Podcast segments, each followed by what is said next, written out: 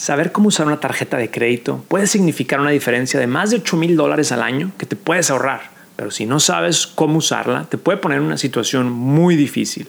Es buena idea tener tarjeta de crédito solamente si tienes efectivo para pagarlas al 100% cada mes. Pero empecemos desde el principio. ¿Cuál es la diferencia entre una tarjeta de débito y una tarjeta de crédito?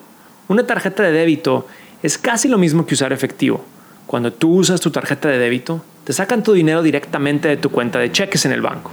Así que si tú tienes 500 dólares en el banco y te gastas 200, pues solamente te quedan 300 y nada más. Por el otro lado están las tarjetas de crédito. Cuando tú gastas en la tarjeta de crédito, el banco te está dando un préstamo. Pero si no pagas lo que te prestan, pues entonces la tarjeta te pone una marca en tu historial crediticio. Tu crédito va a bajar y vas a tener que pagar cuotas más altas. Esto es muy importante porque a la hora de pedir un préstamo grande para una casa o un carro, tu puntaje de crédito va a tener un gran impacto en los términos de este préstamo y te puede costar más. Entonces, ¿cuál es el beneficio de una tarjeta de crédito sobre una de débito? Soy Carlos García de FinHabits y te doy la bienvenida a este episodio más de nuestro podcast Hábitos Financieros. FinHabits presenta Hábitos Financieros. Vamos a empezar. Pero primero déjate cuento una historia. Cuando yo tuve mi primer trabajo en Nueva York, yo venía de la frontera del Paso y Juárez. Cuando quise rentar mi primer departamento, me pidieron tres meses de renta, mientras que a mi vecino solo le pedían dos meses. Y es porque yo no tenía historial crediticio. El edificio tenía miedo de que no les fuera a pagar. Y es ahí cuando me enteré que las tarjetas de crédito pueden servir para crear un historial crediticio y esto te puede ayudar muchas veces en tu vida. Crea un historial crediticio. Aunque las tarjetas de crédito a veces tienen mala reputación, en realidad son una de las mejores maneras de construir tu historial de crédito. Cuando tienes una tarjeta de crédito, el banco reporta el uso a las agencias, TransUnion, Equifax y Experian, y por lo tanto aparecen sus informes de crédito. Esto no pasa cuando usas una tarjeta de débito. Para los que quieren enterarse de cómo mejorar tu puntaje de crédito, aquí en este podcast tenemos otro episodio donde hablo de cómo mejorar tu puntaje de crédito.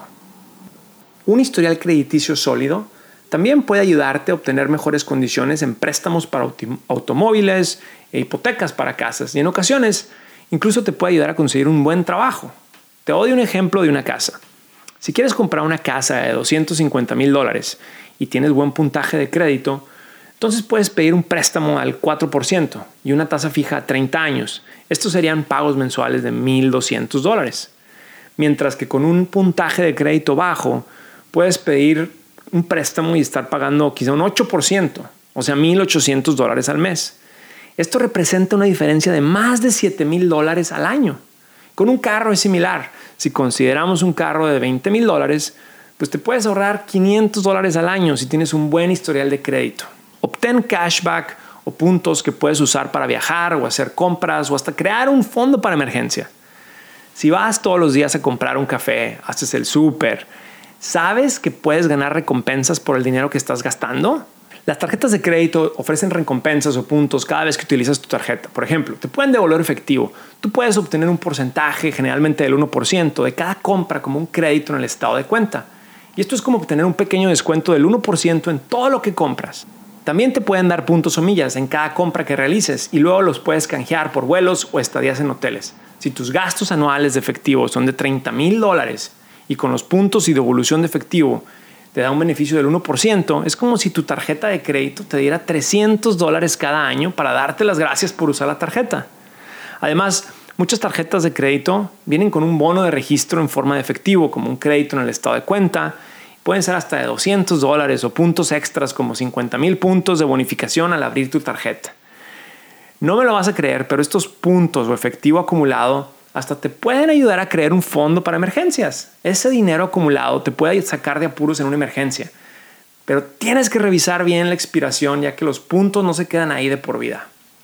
Pero también otra cosa, si no tienes un historial de crédito sólido, es posible que no puedas obtener una tarjeta de recompensas inmediatamente pero a medida de que acumules tu crédito probablemente califiques. Lo interesante es que casi ninguna tarjeta de débito tiene estos beneficios de puntos o devolución de efectivo. FinHabits, la app que te ayuda a desarrollar mejores hábitos financieros. Con FinHabits puedes comenzar a invertir desde 20 dólares a la semana y es muy sencillo. Tienes la flexibilidad de hacer depósitos y retiros cuando tú quieras. Descarga FinHabits desde tu teléfono móvil y sé parte de la app financiera en español más confiada en los Estados Unidos.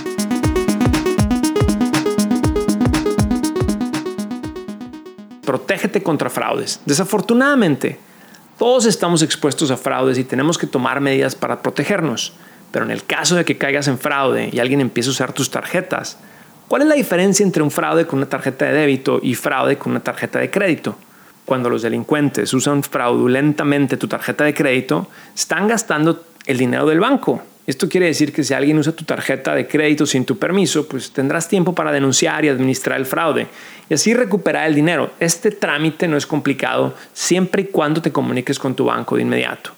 En cambio, cuando los delincuentes usan fraudulentamente tu tarjeta de débito, están gastando dinero de tu cuenta corriente, es decir, el dinero que tú tienes guardado en esa cuenta. Y esto implica que pues dependiendo de tu banco, puede tomar semanas o meses para recuperar tu dinero.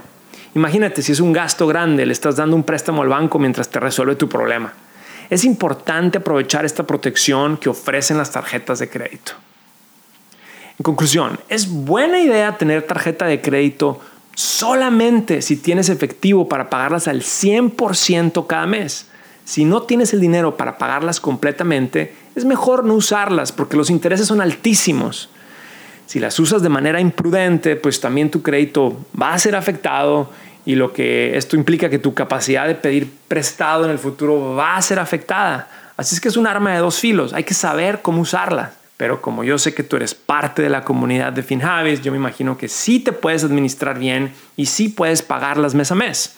Y esto te puede ofrecer grandes ventajas como construir tu crédito poco a poco, acceso a mejores préstamos, protección antifraude, entre otros beneficios. Muchas gracias por escuchar. Ayúdame a compartir este episodio con tres amigos o familiares que tú sabes que siempre están pagando con efectivo o están usando la tarjeta de débito y ayúdalos a salir adelante a construir su crédito. Gracias por acompañarnos en este episodio de Hábitos Financieros. Soy Carlos García de FinHabits.